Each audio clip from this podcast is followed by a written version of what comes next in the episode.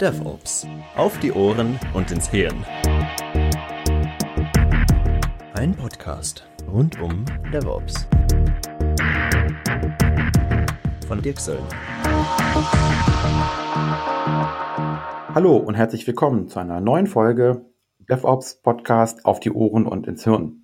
Das heutige Thema ist die DevOps Toolparade. Wir hatten ja schon mal in einer Folge die, das Periodensystem von den DevOps Tools mal so auf einer allgemeinen Ebene besprochen. Heute gehen wir ein bisschen tiefer und ich freue mich auch auf den Gast, den ich dort habe. Sandra Pasik ist erfahrene Beraterin und ähm, kennt sich mit den Tools aus in dem DevOps-Umfeld. Also, heute reden wir über Technik, reden viel über Tools. Und ich würde sagen, Sandra, am besten stellst du dich einfach mal vor. Ja, hallo Dirk. Ja, danke für deine Einladung, dass ich hier dabei sein kann. Ja, wie du sagst, Susanna Pasik, mein Name. Ich bin freiberuflich als Softwareentwickler unterwegs, hauptsächlich im Java Enterprise Umfeld. Ähm, gerne nach ähm, agilen Methoden und Software Craftsmanship Prinzipien. Ich werde aber auch gerne eingesetzt, deswegen hast du mich auch wahrscheinlich auch eingeladen, ähm, weil ich, äh, um die Entwicklungsprozesse zu automatisieren. Und da sind ja so Schlagwörter wie DevOps oder Continuous Delivery, Integration. Ja, und dann geht es halt darum, halt Tools einzusetzen, um dann halt den Entwicklungsprozess effizient zu automatisieren. Sehr schön. Ja, also wir sind genau drin und im Vorgespräch haben wir schon herausgefunden, dass wir beide auf das Thema DevOps, auf den Begriff DevOps um, äh, unsere eigene, aber eben gleiche Sicht haben. Und äh, ich starte ja in meinen Podcast auch immer mit der Frage, an meine Gäste, wie sie DevOps beschreiben würden, wie sie DevOps definieren würden. Also insofern, ähm, Sandra, wie würdest du DevOps definieren? Ja, also für mich ist DevOps eigentlich ein Kulturbegriff, ähm, hat eigentlich weniger mit Technik zu tun, sondern es geht eigentlich eher aus meiner Sicht darum, dass wie kriege ich diese Silos zwischen Entwicklung und ähm, Operation oder Betrieb halt, äh, also die Mauern halt abgerissen und wie kriege ich halt die zwei Welten, die eigentlich ähm, in klassischer Sichtweise halt unterschiedliche Ziele haben, irgendwie zusammen.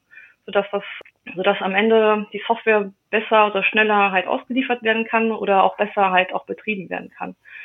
Von daher so Sachen wie mit DevOps Engineer kann ich dann immer wenig anfangen, obwohl ich ja auch mich auf Projekte halt dann ähm, bewerbe, wo DevOps Engineer drin ist, weil man muss da meistens immer hinterfragen beim Kunden, was die genau damit meinen. Aber um was eigentlich, was für mich DevOps ist, ist eigentlich, ähm, wie kriege ich zwei Welten zusammengeschmelzt, um dann bessere Software zu entwickeln und zu betreiben. Ja, okay. Also auch du, selbst wo du aus der Technik kommst, äh, aus meiner BWL-Sicht an der Stelle, sagst auch du, es ist eine Kultursicht und ja, es geht um das Zusammenführen. Das ist natürlich richtig. Und insofern könnte es ja sein, dass ich mit Tools ja auch eine Zusammenarbeit unterstütze. Ja, natürlich. Also ich meine, ähm, das fängt ja schon bei den einfachsten äh, Sachen an, wie zum Beispiel, ähm, dass ich mein Source Code oder meine Konfiguration ja versionieren sollte. Also dass diese Sachen nicht irgendwo auf Netzwerklaufwerke umschwirren oder lokal auf den Rechner von, äh, von einem Entwickler oder Konfigurationsbeschreibungen in einem, wenn es gut läuft, in einem Wiki oder wenn es schlecht läuft, halt ein E-Mail-System oder in Word-Dokumenten sondern dass ich zum Beispiel sowas in einem Versionskontrollsystem halt ablege. Also das fängt mhm. ja schon, schon damit her an. Also ich meine, denn durch dieses kulturelle und durch die Zusammenarbeit, da ähm, wird auch erstmal auch der Bedarf ja geweckt, dass man anfängt, halt Tools zu entwickeln. Also es ist ja nicht so, dass jemand äh, aus Spaß die Dinger entwickelt hat, sondern die sind ja aus irgendwelche Bedürfnisse entstanden. Wenn wir den Begriff jetzt mal so nehmen, Continuous Delivery, du hast so einen wunderschönen Architekturspicker gebaut und ähm, den werde ich auch in die Show Notes verlinken. Ähm, der ist sehr, sehr schön dargestellt und an dem werden wir auch, auch uns entlanghangeln. Und dieser Architekturspicker, der fängt so schön an mit dem Thema, worum geht es überhaupt? Also welche Herausforderungen gibt es, wenn wir über das Thema reden, Continuous Delivery und welche Ziele verfolgen wir damit überhaupt? Ähm, ja, genau. Das, das ging halt hauptsächlich äh, einmal so, wie wir halt ähm, Risiken minimieren. Das heißt, ähm, da merkt man schon, wo dieser Gap ist zwischen Entwicklung und Betrieb. Entwickler wollen halt, dass ihre Features, die sie entwickelt haben, so schnell wie möglich halt rausgehen. Und der Betrieb hat aber eigentlich Angst, das mal neue Software rauszuhauen, äh, weil das ist immer, ja, da ist immer eine, man weiß halt nicht, wie die Software dann halt in, äh, sich dann verhält in der Produktion. Und da da will man halt durch unter anderem durch Tool-Unterstützung oder durch, durch wie, wie man sich äh, zusammenrauft, halt dieses Risiko minimieren, also trotzdem schnell ausliefern können, aber auf der anderen Seite das Risiko minimieren, dass die Entwickler, äh, dass der Betrieb, Entschuldigung, äh, an der Stelle die Angst äh, abgenommen wird, dass das alles, alles instabil wird. Und dann ist halt auch so, wir haben halt in der Softwareentwicklung öfter mal Aufgaben, die sind monoton, immer wiederkehrend. Und das, was der Mensch nicht kann, ist monotone, wiederholbare Tätigkeit mit derselben Qualität abzuliefern. Und da ist die halt die Frage, wie kriegen wir das durch Toolunterstützung äh, solcher Aufgaben halt äh, gelöst, sodass man nicht das Risiko hat, dass durch monotone Tätigkeit irgendwann mal Fehler halt sich reinschleichen. Und dann will man auch ähm, gucken, okay, welche Auswirkungen hat sich, haben eigentlich Änderungen in meinem Quellcode oder wenn ich andere Technologien einsetze oder Konfigurationen ändere, dann möchte man das auch relativ früh im Entwicklungsprozess erkennen und nicht erst äh, beim Kunden, wenn die, äh, wenn die Software beim Kunden halt läuft. Und das sind so die Hauptpunkte, wo man sagen möchte, okay, das sind die Motivationen, warum ich Dinge Tools oder warum ich automatisieren möchte. Ja, also es geht im Prinzip dann, wenn ich es mal mit meinen Worten kurz zusammenfasse, es geht um Risik Risikominimierung.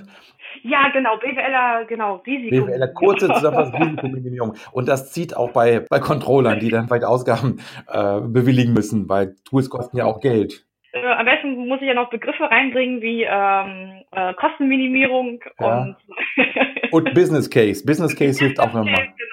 Genau. Ja. Äh, dann äh, Return of Invest war das auch noch, das war auch so ein Begriff auf meiner BWL-Vorlesung. Ja, okay. Wobei natürlich Risikominimierung finde ich schon. Also, es, also wäre für mich auch als Techniker, glaube ich, wäre das für mich ein Punkt. Ähm, du hast ja gesagt, die Entwickler wollen, dass ihre Funktionen schnell in Produktion gehen. Und ich würde mal hoffen und erwarten, dass die Entwickler auch wollen, dass sie eben vernünftig in die Produktion gehen, dass sie eben keine, ja, keine Bugs ausliefern. Genau, natürlich. Also man will natürlich die Angst minimieren. Also ich, ich weiß halt noch, wo Continuous Delivery ähm, noch nicht so ein Begriff war oder so schnell auf Produktion gehen, dann hast du ja solche Release-Zyklen gehabt von ähm, drei, viermal im Jahr. Und das war immer mit Angstschweiß verbunden, weil so keiner so recht wusste, ob das Ding ja wirklich so live gehen möchte. Und damit sie, und ich meine, jeder Entwickler möchte oder jeder Arbeitnehmer möchte eigentlich ein gelassenes Wochenende haben und nicht am Wochenende unter Angstschweiß in der Firma sitzen und dann so eine Software halt ausliefern. Und das heißt, da ist ja auch eine Eigenmotivation darin, okay, ähm, ich brauche halt ein Sicherheitsnetz, wo ich dann getrost halt so eine Auslieferung machen kann, ohne dass ich da Sorge habe, dass dann mein ganzes Wochenende dabei drauf geht. Also natürlich, die Entwickler haben natürlich da auch äh, Interesse dran, nicht nur der Betrieb, weil mhm. wenn der Betrieb da nicht weiter weiß, wen rufen sie an? Den Entwickler, ja. Richtig, und im schlimmsten Fall hast du das Wochenende dir um die Ohren geschlagen und bis am Montag kommst du dann halbwegs unausgeschlafen zur Arbeit und dann hast du dann die, die hunderte von Bugs, die dir dann nochmal. Ähm, ja, genau, genau, Und im schlimmsten Fall, da muss zurückgedreht werden. Ähm, das ist ja dann noch. Ja, wenn das auch noch geht. Das ist dann der, der, der Test, ob das Backup-System überhaupt funktioniert. Stimmt, da kann man ja mal ausprobieren. Nein, Spaß beiseite. Ähm, einen wichtigen Punkt finde ich dabei immer noch, wenn ich komme ja, hast ja schon gesagt, BWLer, ähm, für mich auch die Thema Organisation und Prozesse ist wichtig. Und ähm, was ich eben auch interessant finde, ist, dass wir über, Archi dass über, das, über die Architektur auch Organisationsfragen quasi angesprochen oder angetriggert werden. Nämlich, ähm, wenn ich von autonomen Teams rede, wenn ich sie haben möchte, müssen sie auch von der Architektur unterstützt werden. Das heißt, ein weiterer Grund ist eben auch, denke ich, dass ich mit so einer CI-CD-Pipeline und Microservices das Ding auch viel besser in den Griff kriege. Ja, aber obwohl ja mittlerweile mit den Microservices ja auch so ein Trend geht, äh, die ersten haben, äh, der Hype geht wieder runter mit Microservices, die ersten haben die ersten großen Schmerzen ähm, und merken halt, okay, äh, vielleicht haben wir zu kleine Microservices. Ähm, und die Frage ist ja, ähm, weil du das Organisatorische oder die Struktur der Organisation angesprochen hast, es gibt ja auch Organisationen, die haben pro Team drei, vier Microservices. Mhm. Die Frage ist halt, ob das dann mal nicht daraus das Team nochmal aufteilen sollte oder einen anderen Weg geht und sagt, okay, ich fasse die drei, vier Microservices zum einen Anwendung halt zusammen. Ja, hm, ja okay. Also, und was ich auch, auch interessant fand, mal einen Ansatz zu sagen, okay, welche Architektur wollen wir haben? Und dann lass uns die Organisationsstruktur an dieser Softwarearchitektur aufzubauen, genau wegen diesem Conway Law, ja. Mhm.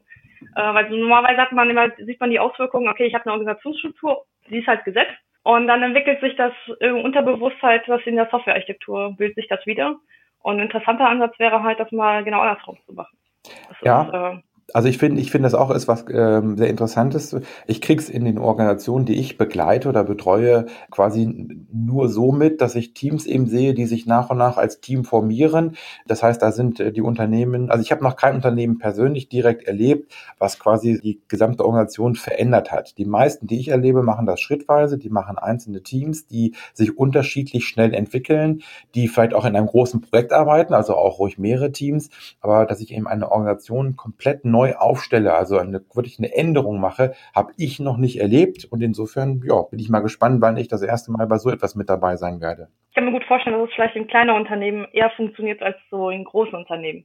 Und dann ist die Frage halt, muss ich das ganze Unternehmen jetzt äh, auch umbauen oder würde es reichen, wenn ich jetzt meine IT nach dem ausrichte. Ich meine, dass okay. sich die, die, IT eben entsprechend ähm, anders aufstellt im Rahmen einer Organisation. Das ist natürlich klar, dass der Kunde sich dann daran ausrichten muss, ist auch, auch klar. Aber also wie gesagt, ich hatte eben, meinte die IT-Organisation.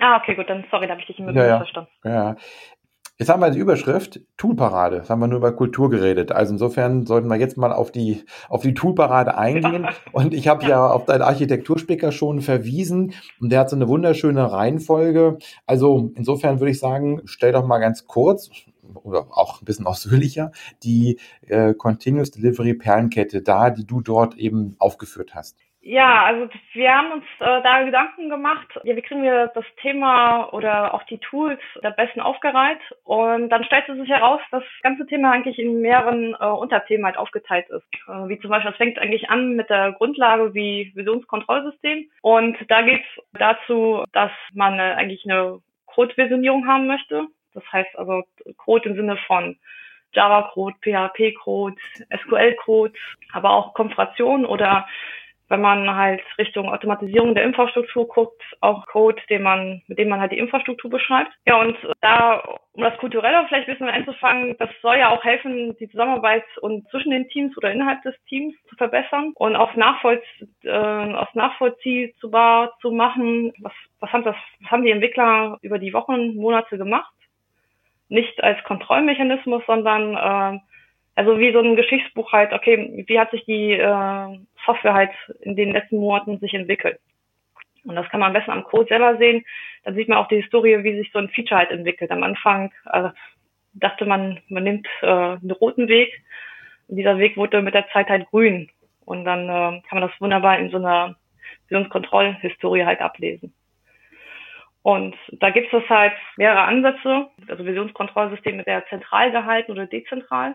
Mhm. Das, ähm, würden, das, würden, wir ja gleich im nächsten Schritt nochmal ja. angehen. Also insofern ne, können wir machen, machen. machen wir ein bisschen detaillierter. Das heißt, äh, quasi Bild 1 oder auf dem Bild Punkt 1 ist, äh, man braucht einfach ein Versionskontrollsystem. Genau, also das ist auch das, was ich halt, also ich habe das zum Glück noch nicht erlebt, in ein Team zu kommen, die kein Versionskontrollsystem benutzen. Also wenn sie was, äh, es kann sein, dass sie nicht die, den, äh, den ganz modernen Tooling äh, Tools an der Stelle, aber irgendein Versionskontrollsystem immer. Aber ich kenne es von anderen Kollegen her, die in Projekten kommen und dann stellt sich heraus, dass die Entwickler die Source Codes mit USB-Sticks untereinander verteilen. Mhm. Und ja, und ich denke mal, also meiner meiner Sicht ist, wenn ich das nicht in den Griff habe, dann muss ich über über Continuous Delivery jetzt gar nicht nachdenken. Ja, also, okay. Also, das heißt, bei dieser bei dieser Perlenkette der Schritte zwei wäre dann der, der darauf dann folgt. Genau. Der zweite Schritt wäre dann, also wenn ich das äh, im Griff habe, mit ich meine, meine Artefakte, also meinen Source Code halt versioniere, dass ich dann äh, den nächsten Schritt gehe und sage, okay, ich möchte meine Auslieferungsartefakte, wo später halt die Software halt, also die Deployment-Artefakte, dass ich die automatisiert erstelle. Und was viel wichtiger ist, dass sie reproduzierbar erstelle. Also ich möchte ja nicht ähm, Effekte haben, dass ich heute ein anderes Artefakt zusammenbaue als morgen. Und der einzige Unterschied ist, weil morgen Dienstag ist und heute Montag. Das möchte ich nicht. Und ich möchte auch nicht, dass bei meinen Kollegen halt ein anderes Deployment-Artefakt rauskommt als bei mir, nur weil wir unterschiedliche Rechner haben. Deswegen, und da gibt es halt auch Tooling-Unterstützung, die mich da äh, unterstützen, dass sie äh, die Abhängigkeiten für mich zusammensammeln und da auch helfen, äh, reproduzierbare Deployment-Artefakte zu erstellen. Okay, Continuous Build und dann kommt Continuous Testing. Ja, beim Testing ist das so, dann ähm, da kommen wir erst in Richtung äh, Qualität und das, was auch den TPOs am meisten interessiert, äh, ob die Software auch das tut, äh, was es soll. Und da möchte ich halt auch äh, einmal Risikominimierung machen, aber auch wiederkehrende Aufgaben, monotone Aufgabe halt wegautomatisieren äh, von, von Tests. Das heißt, ähm, ich habe dann mehrere Arten von Tests, Entwicklertests, dann ähm, funktionale Tests äh, oder fachliche Tests, dass das nicht jedes Mal jemand bei Hand machen muss, sondern dass die einmal geschrieben werden und dann wiederholbar sind. Und am besten auch so, dass das während, bevor ich mein Deployment-Artefakt halt zusammenbaue, dass da nochmal vorher die Tests abgelaufen werden, um so sicherzustellen, hey, das Ding, was ihr da gebaut habt, funktioniert auch so, wie sich die Fachlichkeit das vorstellt. Okay, das heißt, wenn ich auf, den, auf diese Perlenkette gucke, das war ja der Punkt 3, Continuous Testing, ja. und dann kommt der Punkt 4, den ihr gar nicht so mit Punkt 4 benannt habt, weil der wahrscheinlich so umfangreich ist, dass man für einen eigenen Spicker schreiben musste, Continuous Inspect Inspection. Genau, da, äh, da gehen wir jetzt im Spicker nicht drauf ein, aber ähm, das gehört trotzdem noch zu, zu der Kette. Es geht da darum, halt statische Code-Analyse zu machen. Ja, hört sich jetzt technisch an. Es geht halt darum, äh, man muss sich vorstellen, wir machen halt Code-Reviews. Das heißt, wenn ich meinen Source-Code geschrieben habe, dann gebe ich es einem Kollegen und er soll mal drüber schauen, ob der unter anderem lesbar ist. Aber damit er sich auf, oder ob ich auf die Architekturprinzipien, die ich mit dem Team halt vereinbart habe, auch eingehalten habe, und damit er sich auf solche Sachen konzentrieren kann und nicht, ob ich jetzt den Source Code nach bestimmten Formatierungsregeln eingehalten habe, ähm, dass er sich damit nicht aufhalten muss, lassen wir äh, statische Code-Analyse-Tools drüber laufen, die mich dann schon darauf aufmerksam machen, hey, äh, hier hast du verstößt du ein paar Prinzipien, was du mit deinen Kollegen ausgemacht hast, oder da gibt es auch Tooling, die schon potenzielle Bugs, die man, die, wo wir halt wissen, dass wenn wir gewisse Sachen so schreiben, die könnten halt zu potenzielle Fehler dahinter stecken, dass dann ähm, dass so ein Tool uns an der Stelle da schon Sachen halt abnehmen kann. Und der Code-Review-Partner halt sich dann auf richtig wichtigere Aspekte konzentrieren kann, wie habe ich Architekturprinzipien eingehalten, ist der Code lesbar, verständlich, und solche Sachen. Ja. Denn die Verständlichkeit kann halt keine Maschine halt analysieren, da muss jemand. Das stimmt, aber die Maschine. Ein Mensch dahinter. Ja, aber die Maschine kann ja auch das abnehmen, was du auch eingangs ja gesagt hast, nämlich monotone Aufgaben und einfach nur zu gucken, äh, ob, ob irgendwelche banalen Regeln eingehalten sind. Das kann die Maschine sicherlich sehr gut. Ja. Genau, dafür, genau, und dafür setzt man das hauptsächlich ein. Oder halt Bugs, äh, so wie Null-Pointer-Exception. Dann gibt es halt Pattern, die man anhand der Code-Analyse halt sehen kann, dass es Potenzial dafür gibt, und das kann natürlich auch eine Maschine schneller herausfinden als mein Kollege an der Stelle. Ja. Ähm, ja lass uns mal bei den Tools weitergehen. Ich habe schon ein paar andere Fragen jetzt schon so, die in Richtung Menschen gehen und wie, so wie ticken so die Entwickler. Aber ich glaube, wir sollten erstmal die Perlenkette einmal zu Ende durchgehen. Also wir hatten jetzt eben Continuous Inspection. Das ist, wie gesagt, ein eigener Punkt.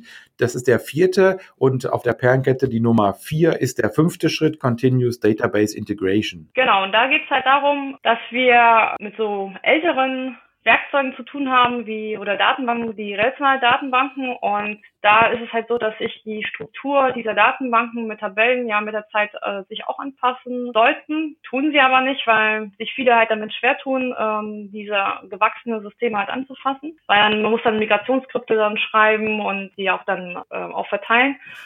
Und äh, dann haben sich dann solche Datenbanken sich so ein bisschen entwickelt wie diese NoSQL-Datenbanken, also Key Value, ähm, also wo ich dann keine Tabellen mehr habe, keine, keine, nicht, nicht unbedingt eine feste Struktur der Daten, die ein bisschen flexibler ist. Und da hat man sich gedacht, ja, eigentlich möchte ich diese Flexibilität auch in meiner relationalen Datenbank haben. Und da hat sich dann halt Tooling sich entwickelt, die einem dabei unterstützen, automatisiert diese Migration zu machen, sodass am Ende die Datenbank zu der Struktur in der Software halt passt. Aber ich hoffe, das war jetzt nicht so. Nicht ja, also ich wollte gerade sagen, das, das klingt auch für einen äh, BWLer so nachvollziehbar. Also wobei ich muss ja gestehen, dass ich auch schon ein bisschen was mit mit relationalen Datenbanken selber gemacht habe. Ist schon ein paar Jährchen her, aber zumindest sagt mir SQL was. Ähm, aber okay. Ja, okay. Ich glaube, die BWLer haben gerne Microsoft Access benutzt, ne? Ja, da erinnere ich mich immer an die Diskussion, ob Microsoft Access eine Datenbank ist. Ja, ich weiß. Ich finde immer köstlich, weil da waren so man bei mir, ähm, wie gesagt, ganz zu ganz Beginn meiner Berufszeit saßen dann Notes Datenbankentwickler und Access Datenbankentwickler mit Oracle Datenbankenentwickler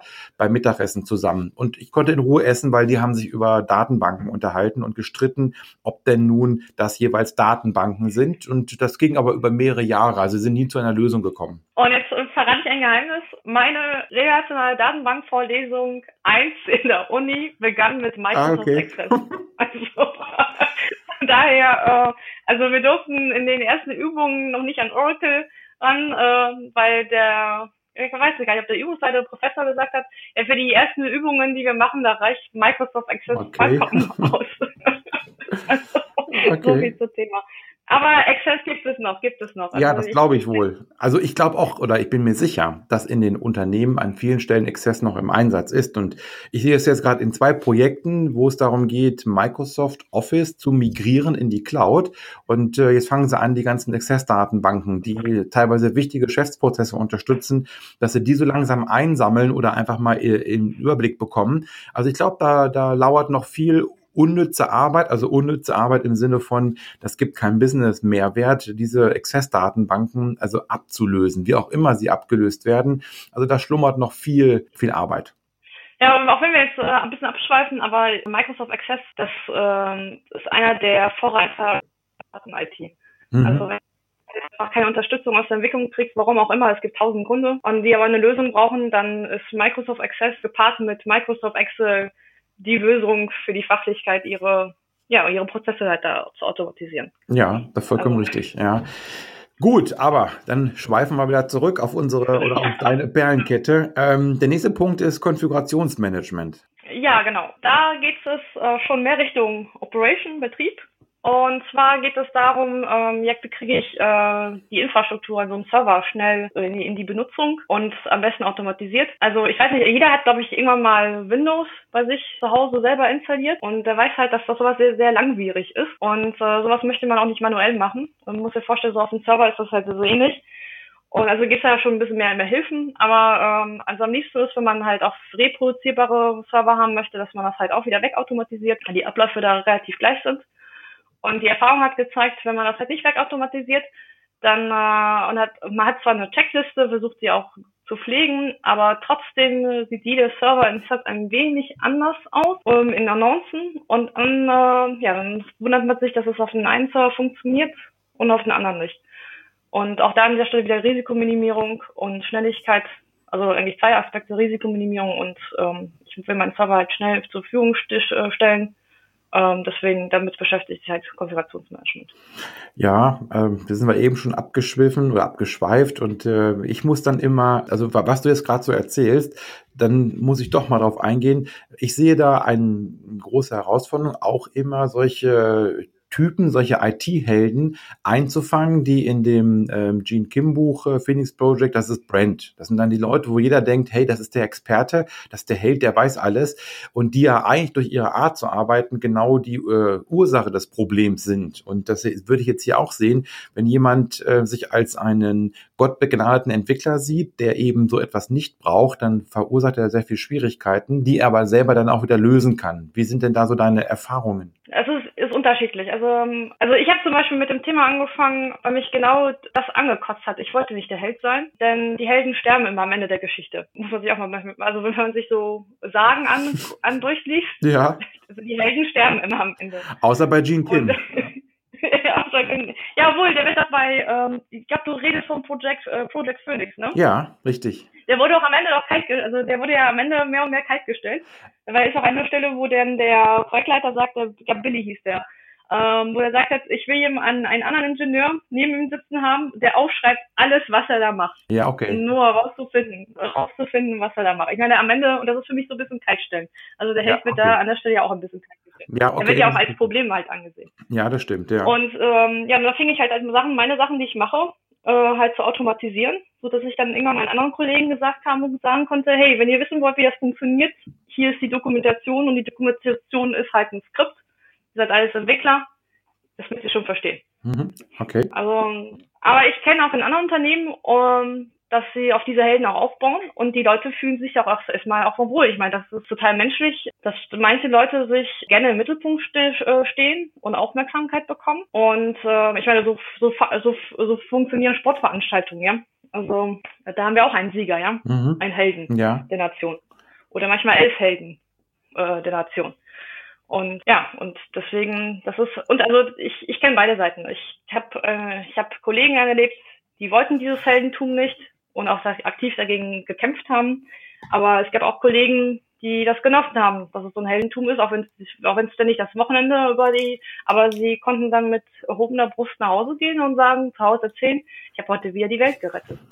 Also ich kenne ich kenn beide Typen. Ja. Ist, ich ich glaube, das ist einfach eine Typsache. Das stimmt. Und dann ist es eine, das ist eine kulturelle Geschichte.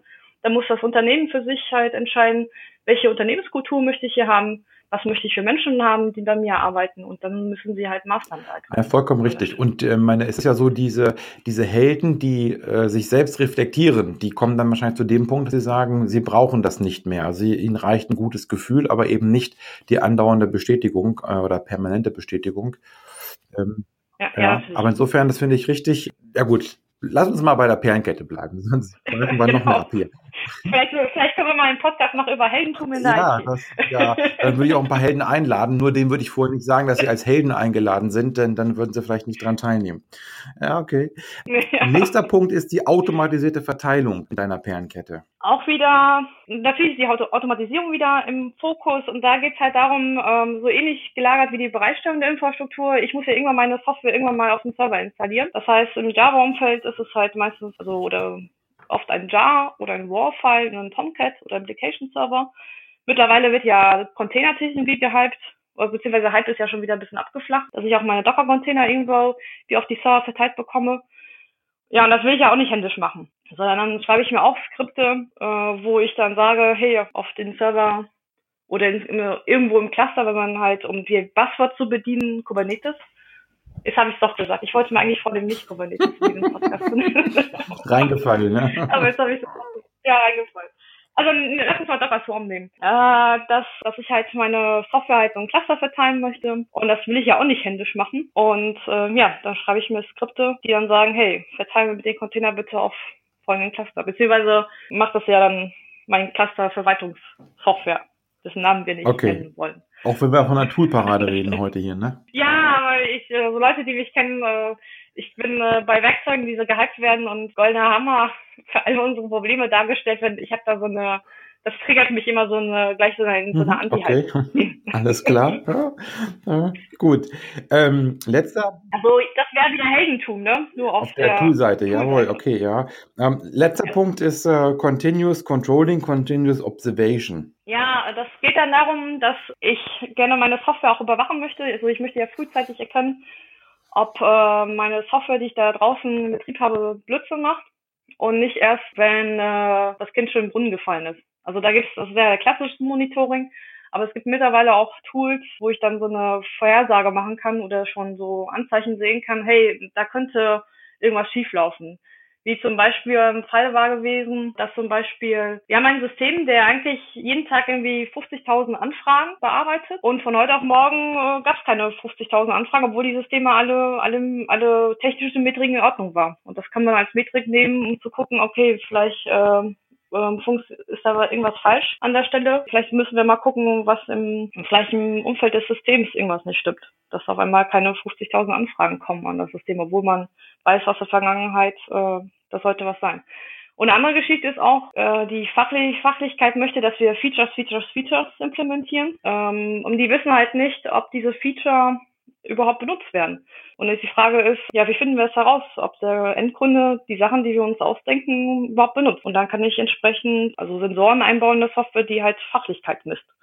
Wird dieses Feature auch benutzt? Wenn nicht, da kann man halt ähm, äh, halt dieses Feature wieder löschen, denn ein Source Code, was nicht existiert, kann auch keinen Ärger machen. Und dann gibt es auch noch Sachen wie zum Beispiel Robustheit so abzutesten, um zu, um zu gucken, okay, ähm, ich schmeiß mal ein paar Sachen, also ein paar Instanzen mal weg und funktioniert dann meine Software dann immer noch. Also ist dann zum Beispiel jetzt meine Software robust. Aber wie du merkst, das ist halt nochmal ein Riesenfeld. Deswegen haben wir das auch im Spicker und sind wir dann auch nicht näher Ja, darauf eingegangen. ja, okay. Ja, wir sind jetzt eben bei der Perlenkette am Ende. Also sind ja, wie gesagt, sind ja acht Schritte. Ihr habt sechs auch in dem Spicker selber mh, noch ein bisschen detaillierter beschrieben. Und das ist jetzt eine, eine, wie ich finde, eine sehr logische Reihenfolge.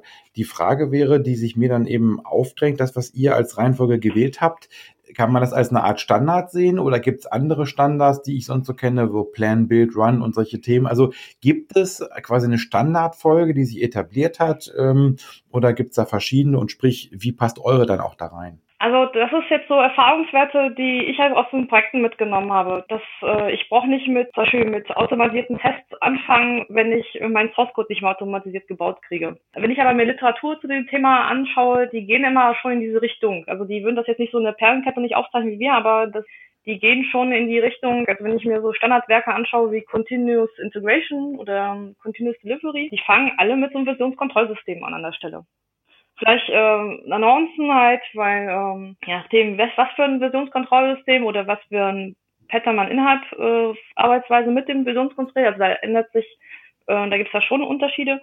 Aber so von der Grundstruktur würde ich sagen, das ist schon so ein, so ein Rahmen, äh, wo ich sage, okay, das zieht sich eigentlich äh, durch mhm. an der Stelle. Okay. Also mir ist, wäre zumindest jetzt nicht bekannt. Also wenn jemand draußen was anderes kennt, das würde mich interessieren, mal ein, ein, ein anderes Framework an der Stelle. Ja, na, der wird sich bestimmt melden, aber wahrscheinlich werden die, die was anderes kennen, diesen Podcast nicht hören, weil sie ja schon die Experten sind. ja, genau. Aber manchmal ähm, hören ja Experten auch mal Laien zu. Ja, das stimmt. Und auch, vielleicht machen wir auch, weil, weil wir das so nett rüberbringen, vielleicht auch. Ja, genau. Also ich, ich höre auch mal auch Sachen bei Sachen, Podcast-Sachen, wo ich denke, äh, das kennst du schon und dann kommt trotzdem immer noch eine Sache, ach, so habe ich das doch auch noch nicht gesehen. Also von daher. Ja, das stimmt. Das war jetzt die, die Zusammenfassung der Perlenkette. Wir sind ja teilweise schon ein bisschen in die Details ähm, eingestiegen und äh, haben wir eben auch nochmal so uns überlegt, gibt es da hm, ein, ein allgemeines Vorgehen. Und äh, ja, wie ich rausgehört habe, ist das schon ein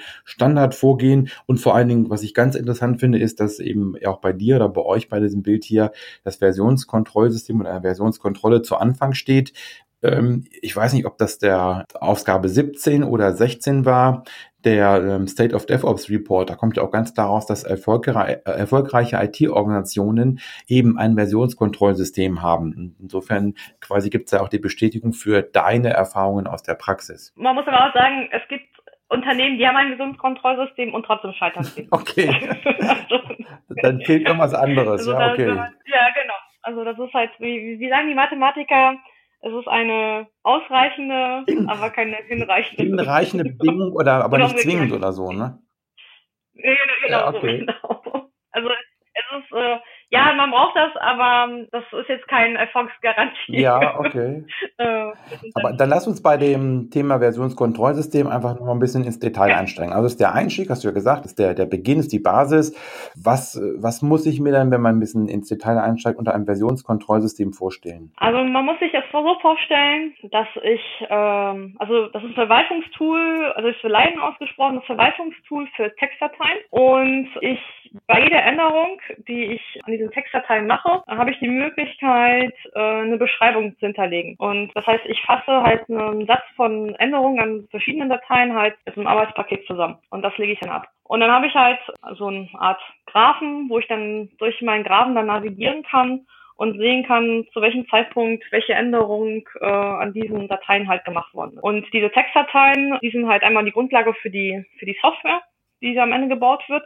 Aber die, diese Textdateien können sogar ähm, Bildskripte sein, also Skripte, mit denen ich äh, meine Software halt dann baue oder Konfigurationen von meiner Software oder Skripte, um die Software halt später auf die Server zu verteilen. Datenbankskripte für die Migration, da habe ich ja auch vorhin im Überblick halt das erwähnt. Und ja, oder wo auch der Trend auch jetzt hingeht, dass ich auch immer mehr auch meine Dokumentation halt in solchen Textdateien halt ablege, auch in so einem Visionskontrollsystem ablege in der Nähe meines Source Codes und daraus dann halt äh, schöne Word-Dokumente oder PDF-Dokumente mhm. heraus generieren. Dann, das würde dann Documentation as Code halt äh, sehen. Das klingt gut. Ja, und da gibt's halt ja, ja, also ich, ich meine, jeder hat sein anderes Format als Vorliebe. Ich, ich weiß auch halt aus anderen Projekten halt, das ist immer die Diskussion, ja, was schreiben wir unsere mhm. Dokumentation? Die POs wollen, dass wir es in Word-Dokumenten und sagen, na, ein Word noch kein Word-Dokument und wir wollen aber irgendwas Textlastiges und das finden sie aber nicht so schön und äh, die wollen gerne, oder PDFs mhm. wollen sie halt haben. Dann äh, eigen, eigen, kann man sich vielleicht ein Wiki auf sich ein Wiki eignen, aber auch wenn es da draußen das keiner hören möchte, aber Confluence ist es, seit es vom Management entdeckt worden ist, ist es äh, nicht mehr schön zu benutzen. Zustimmung, volle Zustimmung. Also, ähm, ich weiß jetzt einfach, was erzähle ich trotzdem. Also, Confluence bis Version 3 war einfach ein cooles Tool. Ich konnte da so ähnlich so schnell musste mich nicht um Formatierung kümmern, so konnte einfach runterschreiben, wie ich das damals an der Uni mit LaTeX äh, gewohnt war da gab es zwar kurze, die ich mir merken musste, wo ich dann, wo dann mir Wiki oder das Conference halt die Wiki-Seite eine Überschrift will und jetzt bin ich wie bei Word, bin ich äh, am Kämpfen, dann äh, will er diese Eindrückung nicht so machen, wie ich möchte. Das ist, äh, dann kann ja, ich auch gleich ja, Word benutzen. Aber da wir ja selbst organisierte Teams haben, die ihre Tools selber auswählen dürfen. ja, ja, genau, genau. Das, ja. ist, das steht in den Büchern. Aber äh, wir haben ja selbst organisierte Teams und sind ja agil, weil wir Jira und Ja, das ist auch die Grundvoraussetzung. Ich glaube, wir müssen nachher noch bei der Veröffentlichung so einen Ironiemodus immer einblenden. okay. Okay, sorry. Also ich, ich hoffe, das kann jetzt als also, Ironie. Ich, ich habe ich hab ja, das ist bei mir genauso, dass ich diese Ironie dann, äh, wenn man sich gegenübersteht, dann kann man das ja sehen oder zeigen. Also insofern, ich glaube aber ja. unsere Zuhörer werden das auch äh, raushören. Okay, ist nur für fürs Protokoll, das war jetzt Ironie mit den äh, ja. Also jetzt kommt Ironie Ende, jetzt kommt wieder Fachlichkeit. genau, jetzt wieder Fachliches. Ja, und ähm, dann ist die Motivation, also aus BWler, aus BWLer Sicht kann man jetzt fragen, was ist der Business Value dahinter von so einem Visionskontrollsystem? Naja, also der Business Value ist, ich will halt die äh, Kosten minimieren, um meine Source Codes an den Entwickler halt zu verteilen. Man will ja, man will ja nicht, dass ein Entwickler am Source Code arbeitet, sondern mehrere Entwickler. Am liebsten in Paaren, aber manchmal auch getrennt voneinander. Ja, das ist dann halt die effiziente Art und Weise, wie ich den Source Code äh, unter meine Entwickler halt verteilt bekomme. Ja, das bedeutet aber schon natürlich, dass also, ich höre jetzt ganz klar raus, dass es eine, eine wichtige Voraussetzung ist, also wird für mich jetzt auch nachvollziehbar, bedeutet aber auch, dass bei den Teams sich manchmal ein paar Dinge ändern müssen in der Art der Zusammenarbeit. Ja, auf jeden Fall. Also ich möchte ja zum Beispiel schnelles Feedback kriegen, wie ist mein Zustand meiner Software, die ich vielleicht später zum Kunden rausschicken will. Das heißt, ähm, ich muss ja auch dann, also als Entwickler muss ich meine Änderungen, die ich mache, so schnell wie möglich halt auch in dieses Visionskontrollsystem auch einchecken. Mhm oder auch veröffentlichen, damit halt die nachgehenden, die nach, nachlagerte Prozesse, also die Software zusammenbauen, halt dann auch angetriggert werden können. Ich meine, das nützt mir nicht, ähm, dass ich zwar ein tolles Versionskontrollsystem habe, aber alle Entwickler checken erst so zwei Tage vor Produktionsgang alles ein, ja. Dann äh, habe ich nur zwei Tage Zeit, alles zu testen. Also habe ich den Vorteil an der ganzen Stelle halt auch nicht. Und deswegen geht es halt darum, auch so schnell wie möglich seine Änderungen, lauffähige, natürlich lauffähige Änderungen halt, halt einzuchecken, dass die anderen auch die Möglichkeit haben, von diesen Änderungen halt mitzubekommen und das eventuell auch darauf zu reagieren. Und somit, äh, dass man nicht äh, zwei Tage vor oder Endtage vor Produktionsgang in so einen klassischen das müssen wir alles mal integrieren. Ja, ja, klar. Modus also ich habe das auf dem Spicker, hast du ja oder habt ihr geschrieben, Entwickler checken Code häufig ein. Und ähm, letzten Endes, was ich daraus für mich gemacht habe, ähm, auch wenn ich in Trainings anspreche, eigentlich täglich. Also äh, wenn wir die kleinen Scheibchen haben wollen, warum soll er nicht täglich einchecken? Ja, also das ist sogar schon, also ähm, Fanatiker gehen sogar so weit und sagen, ähm, stündlich. Hm, okay. Du weißt, mhm. äh, du lauffähig bist, äh, weg von der Platte mhm. und ab in das Visionskontrollsystem. Also weg von der Platte ist es jetzt, äh, also bildlich ja. gesprochen natürlich. also ich habe mir so vorgestellt. Bevor jemand sagt, oh. Rat gesagt, die Entwickler haben nichts auf der Platte. Ja, okay. Ja, nee, ich habe mir ja. gerade den Entwickler mit der Platte vorgestellt, wenn wir jetzt bei den Bildern schon sind, ähm, aber die haben ja meistens lange Haare. Ja, Schallplatte, ne? Ja. Gut, jetzt Ironiemodus wieder aus. Äh, wir, wir schweifen schon wieder ab. Äh, aber insofern, also häufig einen, häufig durch die tolle Umschreibung für täglich, halbstündlich, äh, stündlich, halbtäglich, wie auch immer, aber wirklich häufig, um es dann auch wirklich ähm, aus, dem, aus dem Kopf quasi rauszubekommen, um dann auch sich äh, zu fokussieren auf das, was als nächstes äh, ansteht. Ne? Genau. Jetzt habt ihr auch so schön stehen, jedes Team ist für seinen Quelltext gemeinsam verantwortlich. Collective Ownership. Ähm, da hätte ich jetzt auch ja, gesagt. Ja, aber auch da hätte ich gesagt, Menschenskinders, ja. die Helden, die äh, muss ich einfangen. Genau. Und das ist auch noch ein anderer Aspekt. Ich meine, ähm, wir haben ja äh, Enterprise-Architekten und Software-Architekten, so, äh, so in klassischen äh, Unternehmen, äh, IT-Unternehmen, sehr eigene Rollen, die basteln halt eine super Architektur und das wissen wir alles nicht, wenn ähm, Entwickler halt Klassen oder, oder, oder, oder Stellen im Source Code für sich beanspruchen. Keiner darf was dran ändern und nur ändern mit deren Absprache. Dann kann ich die ganze Architektur in die Tonne drücken, weil dann wird halt angefangen, weil die Leute halt dann keine Lust haben, mit diesen Helden oder den Owner von diesen Stellen halt zu kommunizieren, dann wird mhm. halt drumherum gebaut. Also man merkt, also man kann wunderbar am Source Code analysieren, anhand auch anhand der Git-Historie, äh, wie sich so ähm, Kommunikationsstrukturen halt zwischen den Entwicklern halt entstehen. Also ähm, das ist das manchmal sehr ich, interessant zu sehen. Interessant, also, ja. Darum sage ich ja, so ein Versionskontrollsystem ist, ähm, ist manchmal sehr äh, aufschlussreich, wie, ähm, wie man halt die Kommunikation oder die Zusammenarbeit im Team halt funktioniert. Das finde ich super. Also sollten wir mal irgendwo über den Weg laufen in einem Projekt, dann musst du mir das mal zeigen, weil das äh, würde mich auch interessieren, wie man quasi einfach nur an einem Buchstaben und an solchen Einträgen sowas erkennen kann. Ne? Ähm, da kann ich dir gleich mal sagen. Es geht nämlich Tooling, was, wo man du, damit du ähm, Git-Historien analysieren kannst. Und zwar wenn ich jetzt das auf die Schnelle hinkriege. Ach, dann, auf jeden Fall gibt es ein cooles Tooling, mit, ähm, der nämlich auf Graphendatenbanken aufbaut, wo du halt die Historie halt in die Graphendatenbank reinlesen kannst, ein, einlesen kannst und dann dir ähm, mit äh, Abfragen anschauen kannst, nach bestimmten Patterns ja. suchen kannst. Aber wie das mal so ist, wenn man das schnell braucht. Du Sandra, das ist, das ist überhaupt kein Problem. Ich habe gerade mal auf die Uhr geguckt. Wir sind jetzt schon 47 Minuten bei der Aufnahme. Okay. Also wir werden es nicht mehr in der Zeit schaffen, weil da sind ungefähr 45 Minuten. Wir haben noch so viel vor uns. Ähm, wollen wir eine zweite, eine, einen ja. zweiten Termin machen? Wollen wir eine Folge 2 machen? Ja, können wir, können, können okay, wir gerne machen. Gut. Können wir gerne machen. auf jeden Fall machen.